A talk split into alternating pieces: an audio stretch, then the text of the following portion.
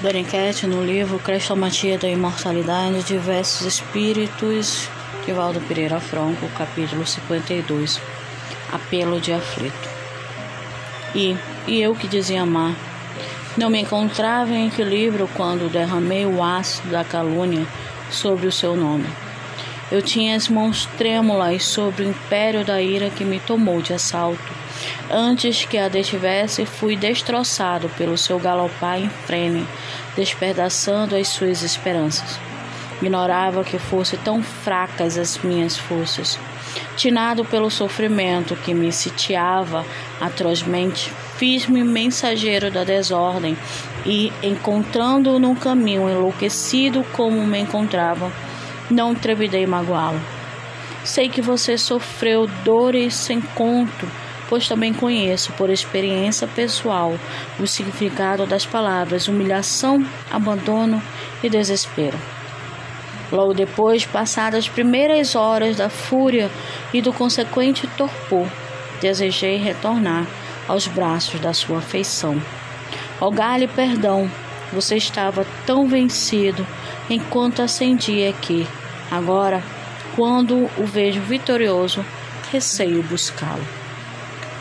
As dores que você sofreu eram tantas, as lágrimas, bem sei, secaram nos seus olhos, devoradas pelo incêndio íntimo do sofrimento, quando você passou curvado.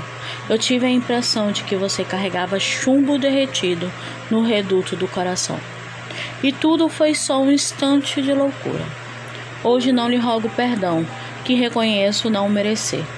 Venho suplicar-lhe misericórdia, pedindo-lhe que estenda a mão compassiva na minha direção me alce com você aos cimos, em nome da piedade cristã que você deseja viver.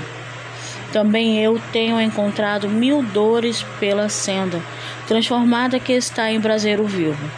O sol cauticante que me ilumina flecha-me com dardos que me queimam, e a chuva que poderia refrescar-me é feita de fel quando derrama ácido destruidor.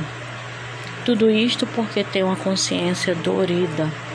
Enseje-me com a sua compaixão poder dizer outra vez: Pai nosso. Perdoa as nossas dívidas assim.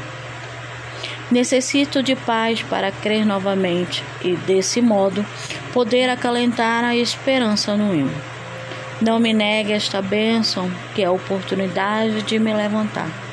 Se foram duras as suas aflições na condição de vítima, considere as minhas. Ralado de angústia que estou, esperando por você. Espírita, meu irmão, se você carrega o coração opresso sobre o fardo de impiedosas acusações, esqueça a ofensa. Perdoe aquele que se fez seu verdugo.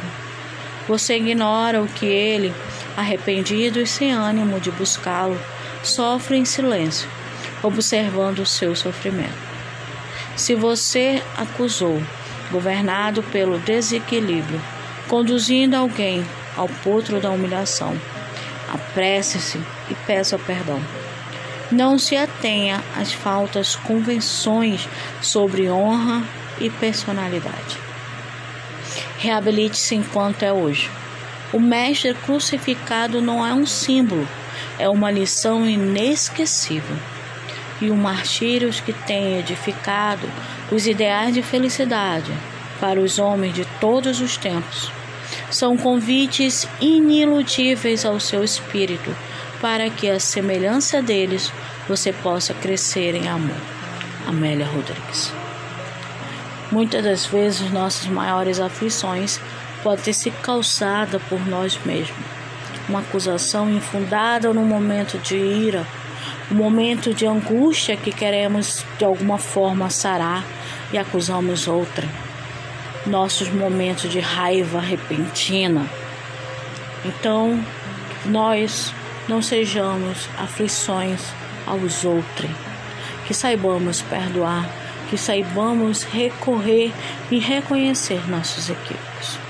Então vamos lá, até o próximo capítulo.